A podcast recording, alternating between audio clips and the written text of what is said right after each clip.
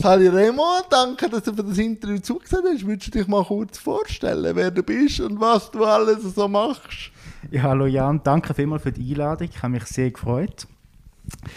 Also ich bin der Remo Schraner, ich bin 31, ich arbeite als Journalist bei 20 Minuten und seit 2000 und gerade überlegen, 19 habe ich ein Projekt namens «Der Wolpe», also «Der Fuchs», wo ich über meine eigene Depression schreibe, aber auch über Depression oder Mental Health im Allgemeinen.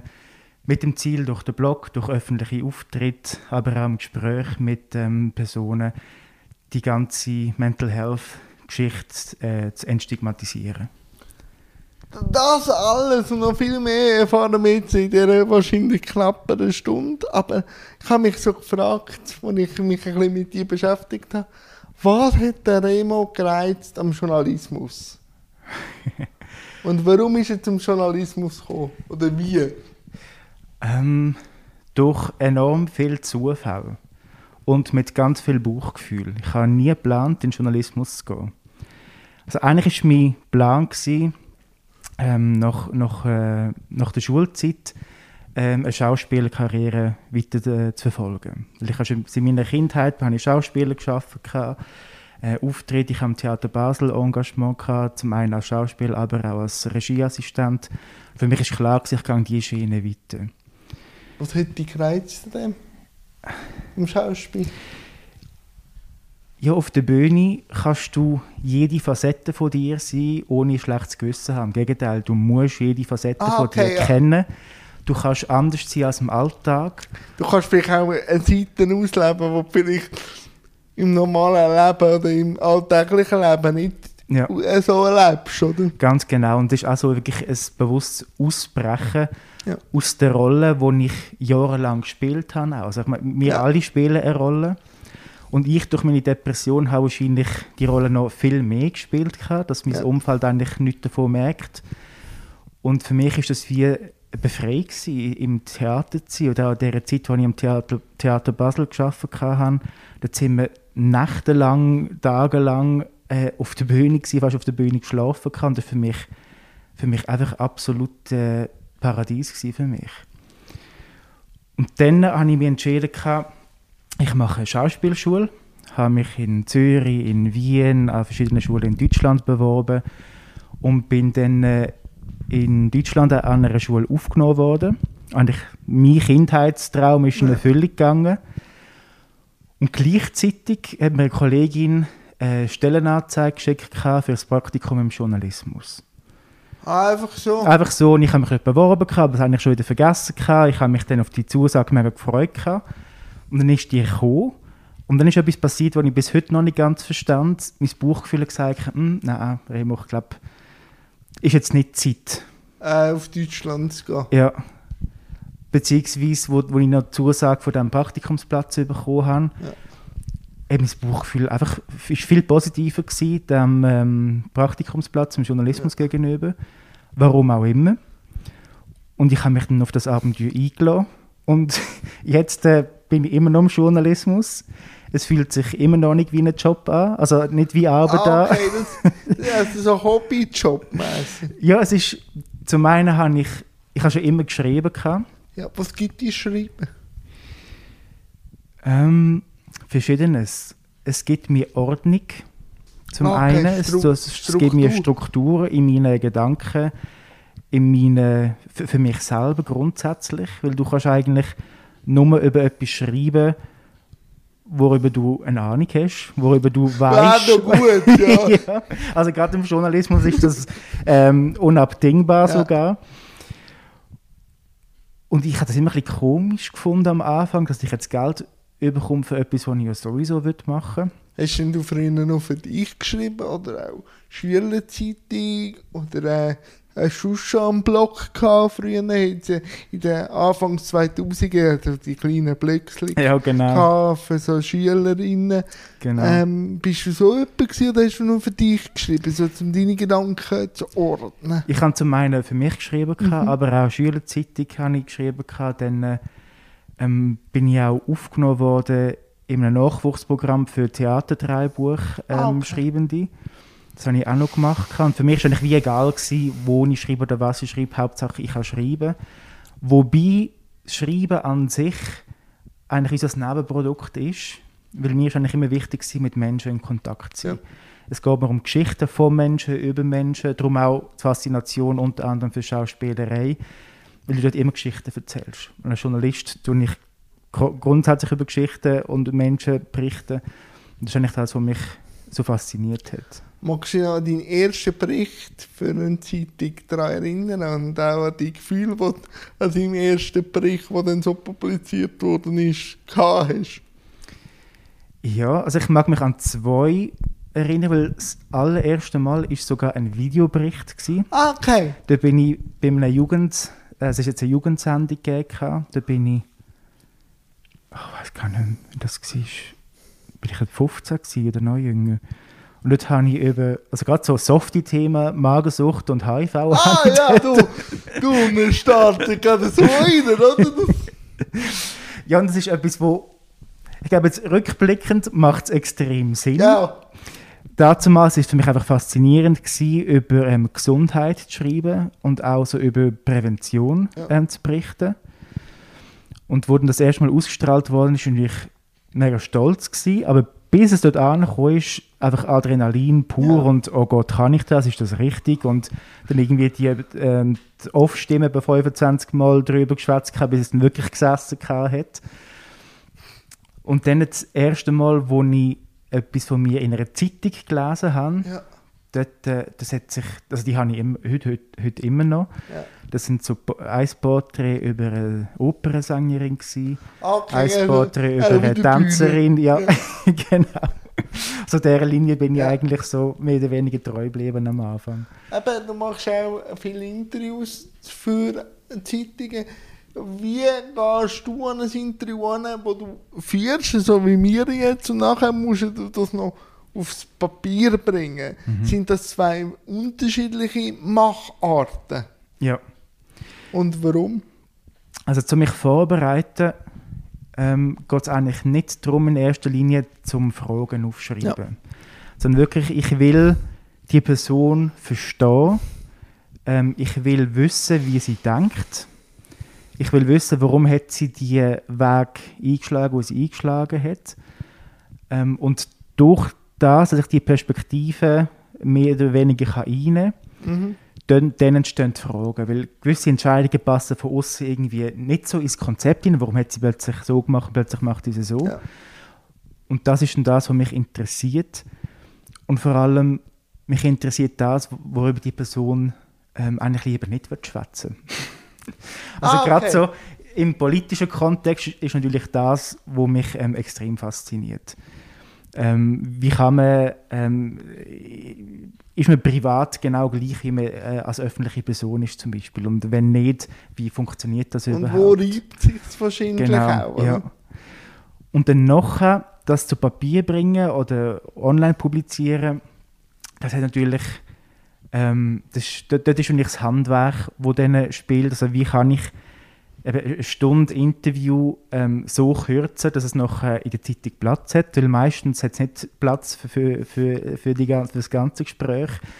Und dann muss ich als Journalist priorisieren, was ist wichtig, wo, wo tue ich ähm, die Antworten äh, mehr Gewicht geben und wo zu weniger und natürlich, was streiche ich aus und was nicht.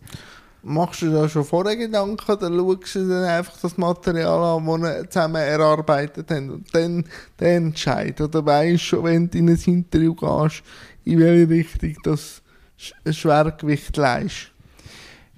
Ähm, Schwergewicht, das mache ich äh, schon fest. Okay. Das ist auch meistens auch schon mit dem Interviewpartner, mit der Interviewpartnerin ja. eigentlich schon so vereinbart, wo, wo die Schwerpunkte sind.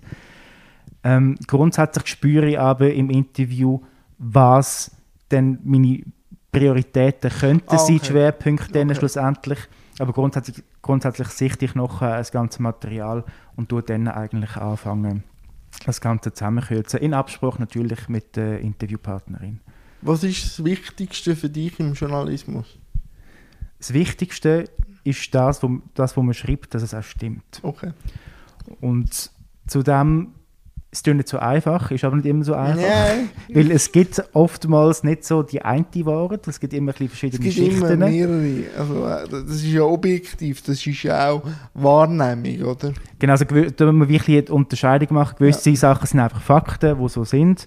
Gewisses ist die Meinung. Und jetzt gerade in den letzten Jahren hat sich das wirklich verschoben, dass die Leute das Gefühl haben, Ja, man kann Meinung ist- Fakten auch als Meinung kann verkaufen Und dort ist die Herausforderung, dass ich als Journalist ähm, meine Bedürfnisse, also meine privaten Bedürfnisse oder meine private Meinung hinten anstelle.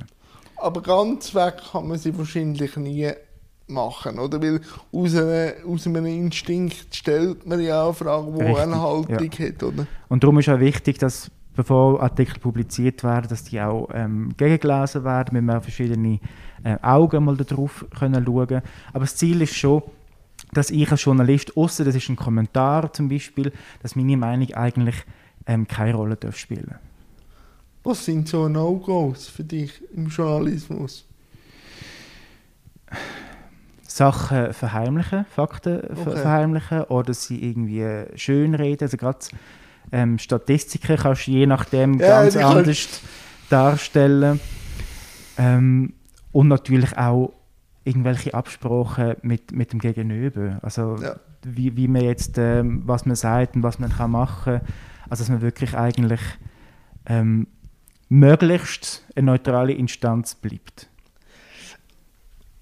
Ich merke immer mehr, ich habe auch mit JournalistInnen zu tun. Ich würde mich auch als Journalist irgendwie bezeichnen, dass Sprache sehr etwas Wichtiges ist. Und ich auch in deiner Arbeit, die du hast, leist du sehr viel Gewicht auf die Sprache und wie man etwas benennt. Wie wichtig ist die Sprache jetzt für dich und nachher für deine Arbeit? Sehr wichtig. Also bei 20 Minuten bin ich auch als Gründungsmitglied vom Social Responsibility Board. Yes. Und wir haben dort äh, den Auftrag, dass wir über die verschiedensten Themen, also sei es Mobbing, Behinderungen, ähm, psychische Gesundheit, eigentlich zu den Fachorganisationen gehen und zu den Betroffenen und sagen, hey, wenn du in einer utopisch perfekten Welt, wie müsste die Berichterstattung über das Thema aussehen? Und vor allem mit dem Ziel herauszufinden, was sind eigentlich ähm, diskriminierende ähm, Begriffe, was sind diskriminierende Aussagen oder auch verletzende Bilder zum Beispiel. Und dort haben wir über jetzt zwei Jahre haben wir jetzt so Manuals erstellt, mit dem Ziel, um der Redaktion zu zeigen, schaut, wenn ihr das schreibt, kommt das ähm, je nachdem negativ an, eine Alternative ist so und so. Und da ist die große Aufgabe gewesen, trotzdem die journalistische Neutralität können, können zu wahren. Und jetzt gewisse sagen, ha, Sprache, das bringt gar nichts, wir können so schwätzen wie immer, man muss zuerst das Verhalten ändern Ja. und dann tut sich die Sprache ändern. Und ich sehe es einfach- so, es Verha- wenn man beides angeht, also unser Verhalten und Sprache, das ist das, was schlussendlich ähm, eine, eine Veränderung gibt. Ja, und Sprache bildet Bilder. Also, Ja. wenn ich etwas sage, habe ich meistens schon das Bild im Kopf und das kommt ja von einer Sprache. Ja. Was ist dir so aufgefallen in dieser Arbeit äh, von den, diesen Begrifflichkeiten? Weil da bin ja auch ich immer wieder gefordert, weil im Bereich Behinderung, Mhm. auch wenn man da Fachpersonen Personen fragt, ähm, hört man auch immer wieder anders. Was ist dir so aufgefallen bei nicht diskriminierender Sprache? dass es schlussendlich keine Sprache wird geben, die für alle Mhm. nicht diskriminierend sein wird. Ja. Also ganz simpel darf ich sagen, der Behinderte. Mhm. Gewisse sagen, ja natürlich, also auch Betroffene, natürlich, Ja. du darfst mich als behindert äh, benennen. Andere sagen, nein, ich bin ein Mensch mit Behinderung. Andere sagen, nein, ich werde behindert. Wenn man auf Deutschland geht, ist ist es, sieht das ganz normal anders Ja. aus. Das heißt, wir müssen uns ähm, in dieser Arbeit wieder auf, auf ähm, die grosse Meinung verlassen von der kleinen Minderheit, jetzt in verschiedensten Bereichen. Und was sehr wichtig ist, wenn man natürlich aber mit Einzelpersonen ein Porträt macht oder so, dass man nachher die Person dann fragt, hey, wie willst du dich bezeichnet haben? Solange das nicht ins Aktivistische hineingeht, ist das auch völlig leg legitim. Und das ist auch mein Argument. ähm, wenn wir eine Sprache brauchen, wo nicht, wo, wo diskriminierungsfrei ist, bedeutet das auch, dass wir eine Sprache verlassen, wo sehr viel Vorurteil in sich, in sich trägt. Und durch das wird die Berichterstattung automatisch viel genauer, viel exakter und das ist schlussendlich auch ähm, der Hauptauftrag vom Journalismus, eigentlich die Realität so abzubilden, wie sie ist. Ja, und das ist, also man lernt auch da, was ich einfach merke, was das anbelangt, ist, man muss immer offen sein. Und man darf auch sich nicht immer als Wahrheit nehmen, sondern man muss die Fähigkeit haben zum Zuhören. Ja. Also auch wenn mir jemand etwas anderes über das Thema Behinderung sagt, hat das auch eine Gewichtung und nicht nur meine Wahrheit ist die einzige wahre, oder? Ja. Das ja. habe ich gemerkt in dem, dass man einfach muss lernen, zuhören und akzeptieren, dass eben die Wahrnehmung immer wieder eine andere ist. Vor allem, wenn man mit ExpertInnen redet von äh, sozusagen Randgruppen. Mhm. Ja, das ist auf jeden Fall so. Und Du hast schon gefragt, was so die No-Gos sind im Journalismus. Mhm. Jetzt auf das bezogen, also das No-Go ist sicher, dass man einfach seine Meinung, seine Worte, seine vermeintlichen Worte durchdrücken weil das bedeutet, dass man nachher nicht mehr zulassen Und das ist einfach etwas Grundlegendes, dass man den Leuten zulassen und dann kann nachvollziehen, was eigentlich dahinter steckt. Ich will eigentlich gar nicht so groß auf den Entstehungsgeschichte, auch wie du zu, deiner, zu deinem Thema gekommen bist und auch in die Öffentlichkeit gekommen bist, eingehen. Man kann da viel lesen. Ich würde eigentlich mehr darauf eingehen, wo du jetzt auch mehr in der Prävention, in der Mental Health angefangen hast zu arbeiten. Wie hat sich da die Sicht verändert, wo du reingegangen bist, wo du gesagt hast, ich habe Depression, ich mhm. habe meine Downs, und seit du das gemacht hast, hat sich äh, bei 20 Minuten sicher auch äh, viel verändert. Wie ist jetzt die Landschaft und wie wird das wahrgenommen? Das sind nicht zwei verschiedene Sachen. Ja, ich weiß, aber wir haben genug Zeit, um das äh, Also vor allem so die eine Seite ist sich so die persönliche mhm. Empfindung. Also bis zum Punkt, wo mein Blog online gegangen ist, Anfangs 19, ähm, kann man so sagen, ich bin jetzt 31 und meine erste Therapiestunde habe ich mit 80 gehabt. Und wenn ich seitdem eigentlich mehr oder weniger ohne Unterbruch in Therapie, nicht weil es mir immer so schlecht gegangen mhm. ist, sondern weil es einfach für mich einfach hilft, mich zu reflektieren können. Und ich habe jahrelang das Gefühl gehabt, ich sei allein mit dem. Ich bin der, ein von der, also der, der Einzige, der so fühlt, weil es hat einfach niemanden gegeben, der über das geschwätzt hat. So ganz simpel eigentlich. Ja. Und irgendwann ist ein Punkt gekommen, wo viel Wut äh, um war. Ich hatte einen Arbeitgeber, gehabt, wo, wo ich ähm, Vertrag wegen dem nicht verlängert wurde. Ich hatte einen Kollegen, gehabt, die sich von mir abgewendet haben, weil sie nicht... Wie geht es damit? Es ist komisch. Mhm also im ersten Moment ist nicht Wut um, es ist so Verwirrung um, ja. so, oh, was habe ich falsch gemacht? Ja, man geht immer den Fehler bei ja. suchen. Ja. ja. Bis zum Punkt, wo dann Wut um ist, wütig auf die andere Person. Ja. Und dann aber das Spannende ist, nach der Wut ist Verständnis gekommen. Weil ich plötzlich merke, ich will es gegenüber verstehen, wie es mir geht und was ich brauche, wenn ich nicht mitteile, was ich brauche oder wie es mir geht. Und das war auch der, der Hauptgrund, gewesen, warum ich dann überhaupt angefangen habe, meine Depression zu schreiben, weil ich auch wollte, dass Angehörige, also gerade Angehörige sind ja auch sehr fest betroffen von einer psychischen Gesundheit, äh, also Erkrankung von einem Familienmitglied, dass sie wie können nachvollziehen was ist das überhaupt eine Depression? Was bedeutet das überhaupt? Und für mich war von Anfang an klar, gewesen, dass wenn ich mit dem an die Öffentlichkeit gehe, dass rein karrieremäßig gewisse Türen einfach zubleiben. Weil ähm, es ist zwar jetzt schon viel besser geworden, dass ähm, auch große Unternehmen, aber vor allem große Unternehmen über psychische Gesundheit schwätzen, aber oft ist es trotzdem noch ein Tabuthema. Und mir war das völlig bewusst gewesen, was ich aber nicht gedacht habe, dass aus, aus dem heraus etwas so wachsen können. Ja du hast ja angesprochen, ich bin in 20 Minuten und habe einiges können machen bezüglich psychischer Gesundheit. Also, wo ich zu 20 Minuten gekommen bin, man hat mich schon gefragt, ja, Remo, kannst du das, News-Alltag, psychische Erkrankung und so? Und meine Antwort war, ja, wahrscheinlich ähm, bin ich ein, der die, meine, meine persönliche Grenze wahrscheinlich am, am besten kenne auf der Redaktion, weil ich die Grenzerfahrungen immer wieder gemacht habe. Aber nach dem Gespräch war es nie mehr ein Thema, gewesen, also nicht im negativen Sinn, sondern es ist wirklich als Ressource angeschaut worden. Schön. Also gerade auch während dem Lockdown etc.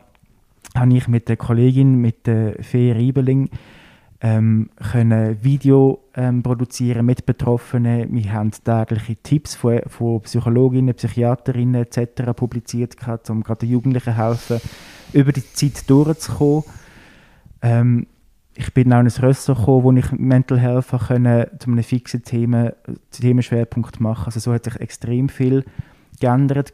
Nicht nur für das Unternehmen, sondern vor allem auch für mich, zu merken, hey, das, was ich kann, ist auch eine Ressource, die auch im wirtschaftlichen Umfeld einen Vorteil kann bedeuten kann. Auch dann weitere Facetten, die man auch positiv nutzen also ja. in einem positiven Kontext nutzen Genau. Was ist denn für dich persönlich eine Depression oder eine depressive Zeit? Das ist ein, also da gibt es mega viele äh, Farben, mhm. sage ich jetzt einmal. Ja. Und so für mich das Schlimmste ist eigentlich die Momente, wo ich gar nichts mehr spüre. Okay, das wäre aber dann wirklich so äh, das Äußerste vom, vom Facettenreichtum wahrscheinlich, ja. oder?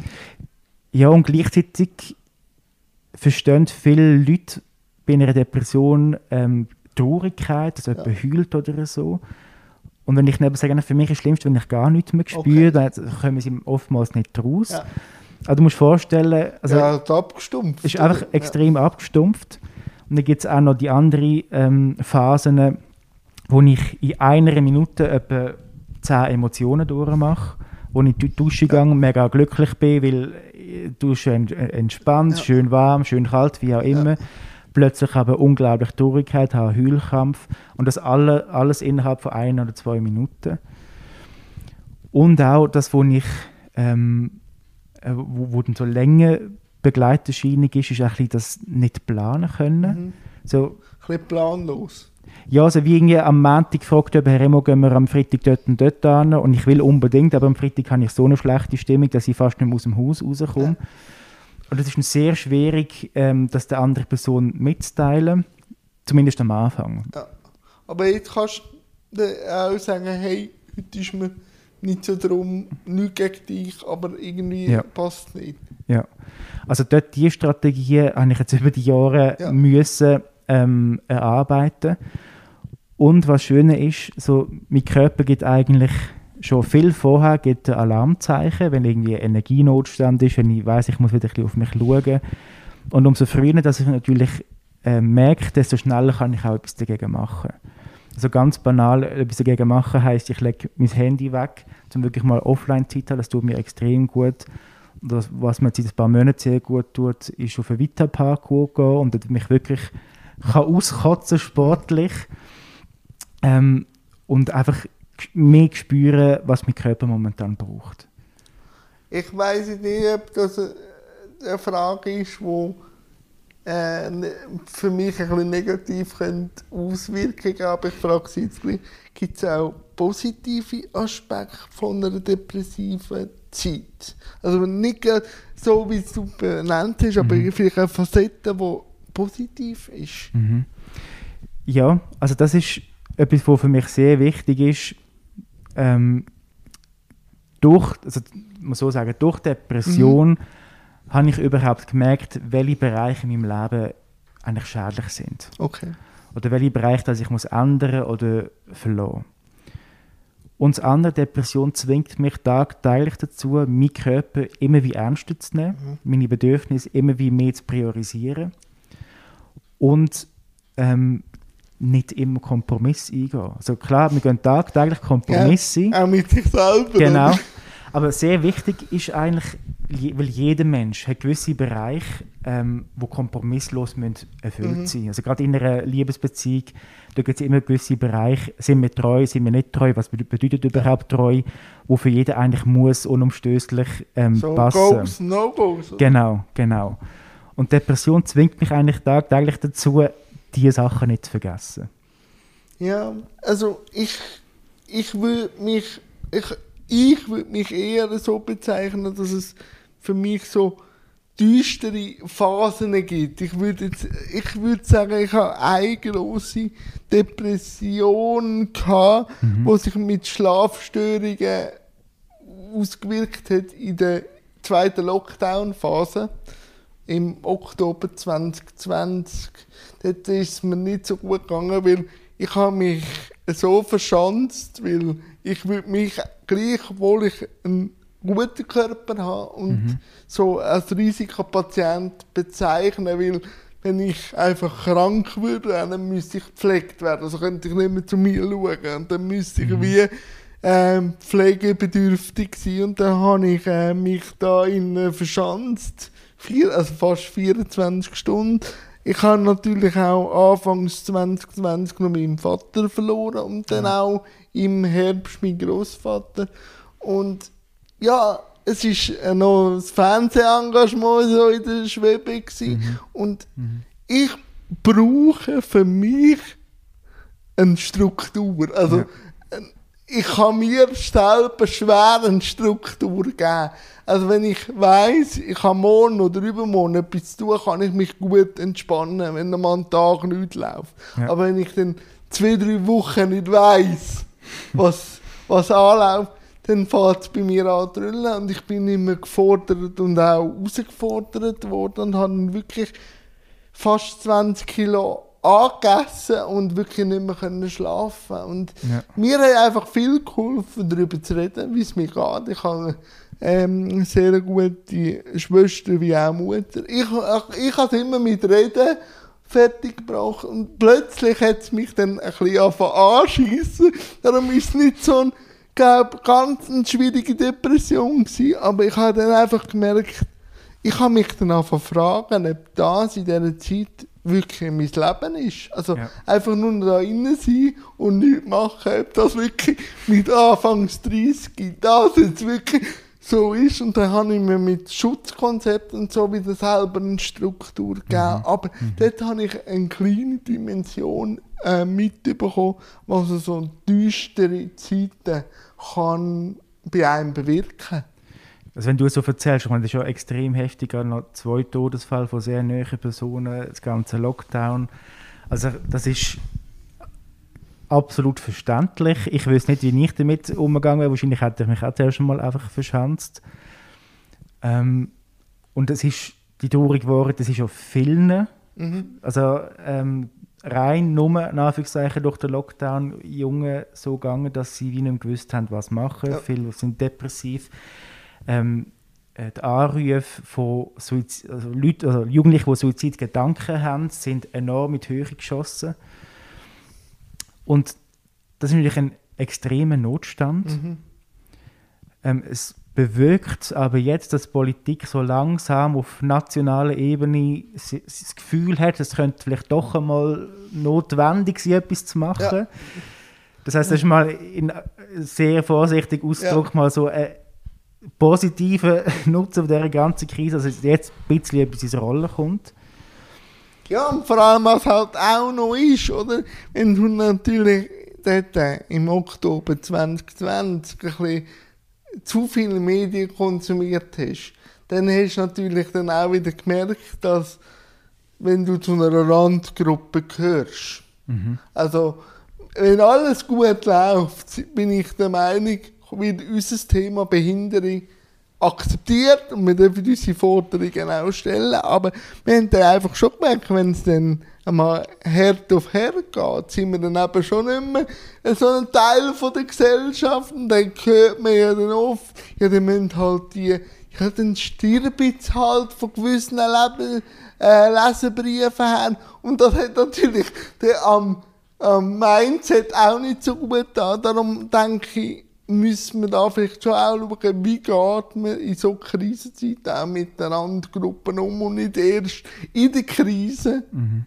Sich dann die Frage stellen, dass man überhaupt keine Zeit mehr hat, über sich die Frage zu stellen, oder? Ja, ja also gerade im Bereich psychische Gesundheit ist natürlich wirklich ein, bisschen ein paradox vielleicht mhm. System, weil grundsätzlich, du kannst dann etwas bewirken, wenn du eine, eine große Lobby hast, wenn Ja, du, wenn das du ist etwas so. bewirken Jetzt aber, wenn du eine Depression hast, eine, eine paranoide Störung hast Mhm. oder so, ist es oftmals gar nicht möglich, in die Politik reinzugehen und so lange Schnuff zu haben. Also eben je nach Grad von der. Erkrankung natürlich. Aber das bedeutet eigentlich, dass Tausende von Menschen ähm, in dieser Situation sind, aber nicht aktiv können werden, weil es einfach aufgrund von der Erkrankung einfach nicht möglich ist. ja, nicht akzeptiert wird von einem, vielleicht von einem selber, vom Umfeld und dann noch vom, von der Gesellschaft, oder? Ja. Und darum sind wir extrem darauf angewiesen, von Leuten, die weniger oder nicht von dieser Erkrankung ähm, behindert werden, Ja. dass sie sich für uns einsetzen. Ja, und ich akzeptiert und akzeptiert, werden, genau. Und ich sehe mich als Teil wie von, von Von beiden beiden. Teilen. Weil ich habe das Privileg, dass ich inzwischen Depression Mhm. so ähm, in Anführungszeichen im Griff habe, dass ich äh, ein mehr oder weniger normales Leben kann führen kann und mich für die Thematik kann einsetzen Und gleichzeitig habe ich jahrelang in dunkle Täler ähm, beschritten und weiß, was es bedeutet, eine psychische Erkrankung zu haben. Aber mir ist auch total bewusst, dass, dass Leute, die noch völlig in dieser Situation drin sind, ähm, dass es schlicht nicht möglich ist und auch nicht von Vorteil ist, wenn sie sich dann so engagieren für andere, weil die Energie, die noch um ist, muss man unbedingt für sich selber zuerst nutzen. Ja, und du hast zwei wichtige Aspekte auch gesagt, wie du mit deiner Depression oder auch mit diesen Warnsignalen umgehst. Ich habe auch gemerkt, desto mehr, dass ich auch körperlich mich auseinandersetze, also Sport mache, Fitness mache, weil ich würde mich schon als sehr verkopfter Mensch wahrnehmen. Aber gewisse Probleme habe ich nicht mit dem Kopf lösen, wo ich mit dem Sport kann neue Sichtweisen annehmen.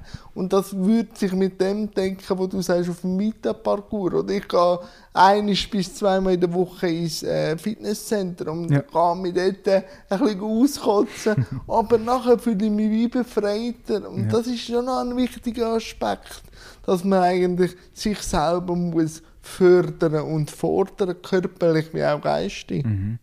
Und da ist immer, also ich mich wunder, wie es dir geht, aber für mich ist immer so ein bisschen ein Balanceakt zwischen wie fest fordere ich mich jetzt, äh, wenn ich es aber zu viel, wenn, was heißt, wenn es im Moment, wo ich einfach soll sein, wie es ist, Ruhephase, oder wo soll ich mich wirklich ähm, aus der Komfortzone rausgetrauen, sei es jetzt körperlich, aber auch rein ähm, ähm, vom Denken mäßig.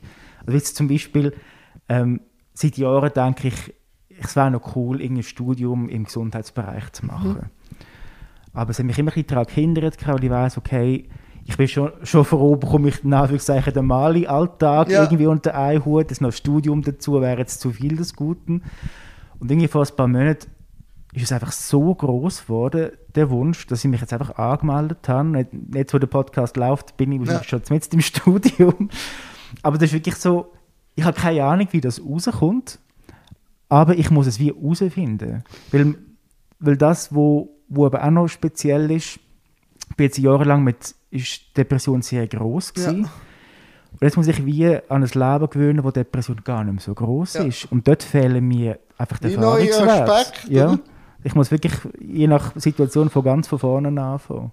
das mit dem herausgefunden, äh, was zu viel und was zu gut ist, habe ich die Erfahrung gemacht, desto mehr, dass ich mich im Vornherein mit einem Termin auseinandersetze, dass, ich, dass es mir schwierig fällt, an einen Termin zu gehen, dann muss ich genauer anschauen.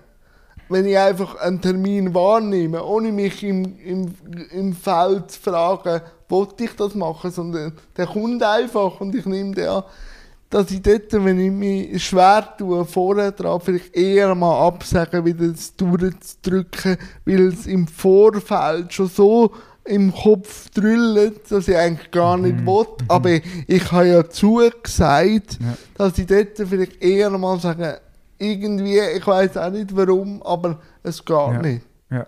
Das habe ich schon gemerkt. Und was ich auch schon gemerkt habe, früher habe ich immer Ausreden gesucht. Also äh, Behinderung oder ich bin umgekehrt oder so. Und desto mehr, dass man sich probiert, in etwas hineinzuflüchten, desto mehr schwierig wird es, das zu rechtfertigen. Und meistens ist es einfacher, wenn ich einfach sage, du, ich weiß auch nicht, aber irgendwie, es, ich habe da noch dazu mal, als ich zugesehen habe, dass es richtig angeschaut aber desto ja. näher dass es kommt, spüre ich, dass es nicht stimmt. Und ich habe schon gemerkt, es hilft auch dem Gegenüber. Mhm. Vielleicht auch zu sagen, du, ich habe auch einen Termin zugesagt, jetzt, wo mir eigentlich auch nicht so passt, aber ich habe wie Türen auf, darüber können zu reden. Ja. Ja. Und der andere Aspekt, was du sagst, wo mir auch immer wieder schwierig gefällt, weil ich auf Social Media auch ein bisschen stattfinde, ist das richtige Maß von Social Media zu finden. Das ist, also ich habe mich schon manchmal gefragt, wenn ich jetzt nicht so auf diesen Plattformen würde stattfinden, ob ich das überhaupt kann. Weil so viel Zeit, die dort versucht wird und so, also ich habe dort noch nicht für mich das richtige Patientenrezept gefunden. Wie hast es du gefunden? Das ist wirklich mal so ganz hart, weil du bist ein Jahr jünger als ich. Du kannst sagen, jetzt muss ich Social Media freie Zeit haben. Also, muss man so sagen, also vom Social Media aktiv machen, mhm. ist bei mir extrem phasenweise. Also okay. gibt es phasenweise, wo ich sehr viel poste und dann gibt es Wochen oder auch Monate, wo, wo gar nichts kommt, weil ich einfach nicht ähm, Lust habe, weil, weil ich einfach nicht will etwas preisgeben in dieser Zeit. Mhm. Ähm, aber Social Media konsumieren ist bei mir eher ein kleines Problem, weil es mhm. ein extremer Suchtfaktor, also ja. gerade TikTok ist bei mir ganz, um, ähm, ganz das, das, Die Büchse habe ich noch nicht aufgetan, zum Glück. Ja, lass ich vielleicht noch ein bisschen zu. Ja. Und zum einen ist es natürlich super, nach einem anstrengenden Tag einfach irgendwelche Content passiv ähm, zu konsumieren. Ähm, schwierig ist wirklich dann den Zeitpunkt zu finden, okay, jetzt ist genug passiv konsumiert, mhm. jetzt machen wir etwas anderes. Und da, da bin ich eigentlich jeden Tag wieder ein bisschen am herausfinden, wie ich das genau soll machen soll. Aber was ich mache, ist ein Minimum jedes Jahr ähm, drei Wochen, wo ich das Handy gar nicht mehr anmache. Ah, gar nicht? Ja. Ah, okay. Und das verbindest du meistens mit Ferien oder ja. alltägliche Woche, also ganz normale Woche oder Nein, das, da Ferien sein?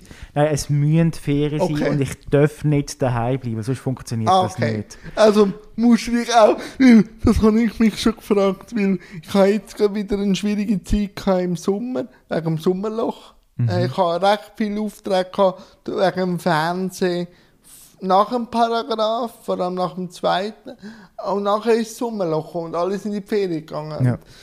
Eben, ich habe vorher schon gesagt, ich habe mir selber ganz schwierige Struktur gegeben und ich habe einfach für mich gelernt, dürfen zu sagen, ich habe immer wie so ein schwarzes Loch, das ich mit mir mittrage.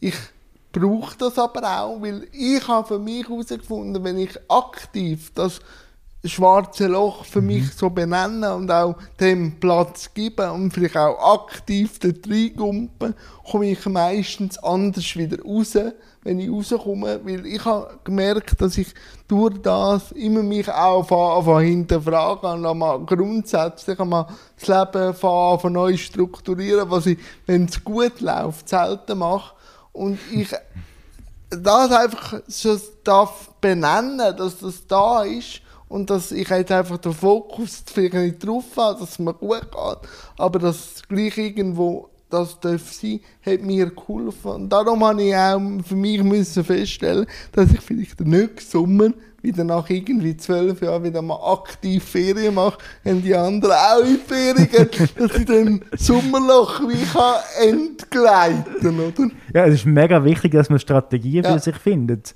Weil es geht nicht immer darum, alles aushalten zu Nein. müssen. Manchmal geht es einfach darum, einfach eine Strategie zu finden, ja. dass man es nicht muss aushalten muss. Und halt Lösungen. Ja. Weil manchmal kann man die Situation schon nicht ändern, wie jetzt das Sommerloch. Aber man kann sich in dieser Situation vielleicht ein bisschen verändern. Oder? Ja, auf jeden Fall. Aber wie geht es denn dir damit? Du bist ja jetzt gleich auch eine öffentliche Person, die eine Öffentlichkeit generiert und auch zu einem Thema generiert. Wie ist das für dich, manchmal in der Öffentlichkeit stehen für ein Thema? Also ich muss so sagen, wenn ich, also ich bin ja, jetzt komme wieder zurück auf Schauspielerei ja, wahrscheinlich, also nicht, dass ich durch Schauspieler... Nein, mir nimmt dich sehr wahr, wahr. Gut. Aber wenn ich ähm, in einer Rolle bin, und mit einer Rolle meine ich mit einem Auftrag ja. in der Öffentlichkeit bin, wie ich habe einen Vortrag und geht um psychische Gesundheit, ja. oder ich gebe einen Workshop und geht um Journalismus, mhm. dann äh, habe ich extrem Freude an dem. Also dann freue ich mich, also umso mehr Leute das um sind, desto besser. Oder wenn es kleine Gruppen sind, desto gesprächiger die Leute sind, desto besser. Also ich, das Bad in der Menge sozusagen, ähm, habe ich überhaupt keine Angst davor. Im Gegenteil, es gibt mir extrem viel Energie. Aber ich als Privatperson wird auf keinen Fall irgendwo irgendwie in einer Menschenmasse, äh, Menschenmasse sein.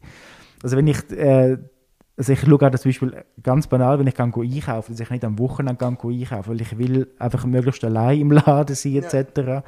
Also ich unterscheide extrem, bin ich in einer, mit einer Aufgabe unterwegs oder nicht. Oh, okay. Und als Privatperson bin ich eigentlich sehr gern also mit meinen Ängsten zusammen, bin ich sehr gern daheim, bin ich sehr gern auf Wanderungen unterwegs.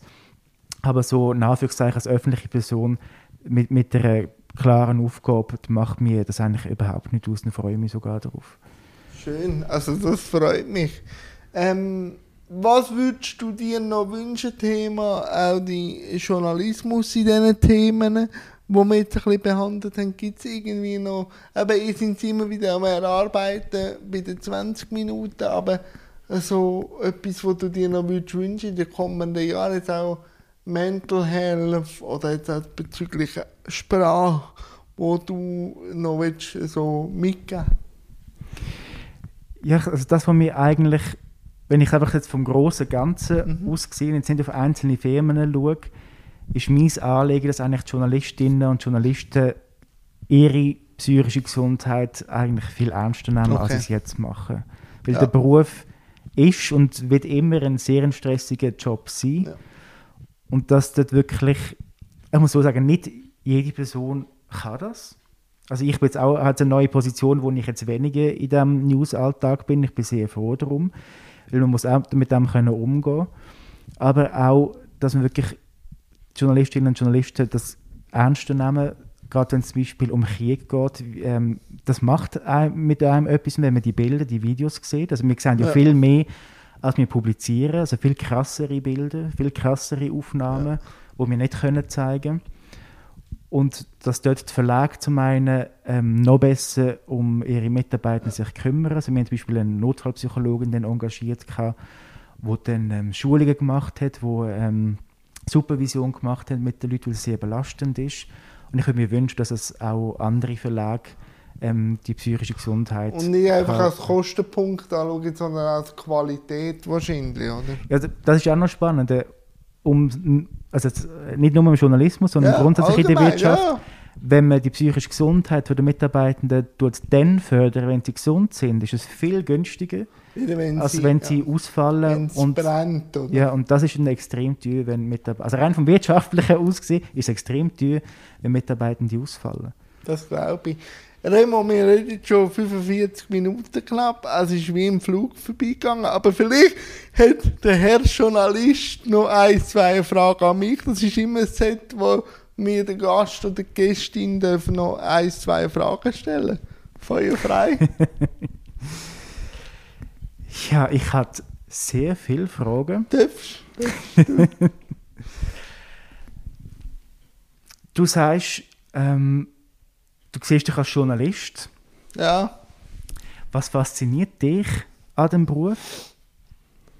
Es ist so, oder? Ich habe ja meine Welt. Die ist sehr, also ich würde sagen, die ist sehr farbig, aber durch eine andere Welt, wie jetzt du, mhm. wo mit deiner Welt reingekommen bist, gibst mir wieder einen Farbklecks mehr in meine Welt. Also ich kann etwas aus deiner Welt nehmen oder anschauen oder auch aktiv sagen, ich, es war jetzt spannend gewesen, das zu sehen, ist das etwas für meine Welt?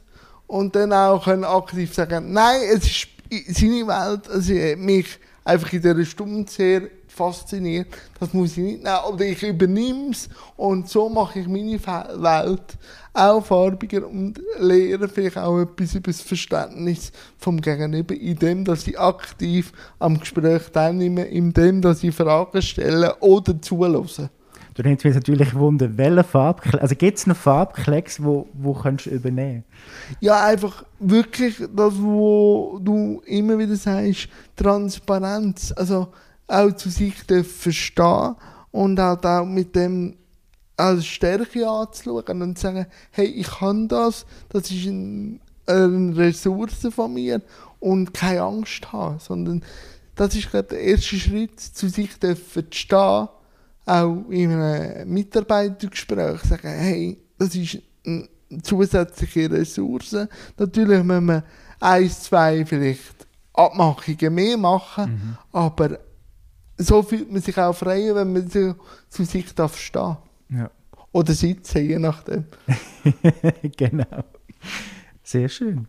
Ja. Nein, und äh, auch sonst, ich habe auch riesen, riesen Respekt, weil ich weiß, wie, wie wichtig deine Arbeit ist, auch äh, was Wording anbelangt, oder wenn ich gesehen habe, wie viele JournalistInnen mich gefragt haben, ob ich an Rohstuhl gefesselt bin. Mhm. Als ich angefangen habe beim SRF zu arbeiten, mhm. äh, im Vornfeld, und ich habe immer ihnen müssen sagen, ja, also die Frage so ist eigentlich schon komplett falsch, weil der Rohstoff ermöglicht mir erst Freiheit. Mhm. Studiere mal, ich hätte den Rohstoff nicht. Was denn mit mir wäre, ja. wäre ich vielleicht ein Raupe, wo sich da hin würde schlängeln. Also der Rohstoff ermöglicht mir die Freiheit. Und natürlich ist es immer noch ermüdend, dass es ähm, manchmal noch passiert, aber ich denke, das ist eine Arbeit, die wir machen müssen. Also halt immer wieder sagen, nein.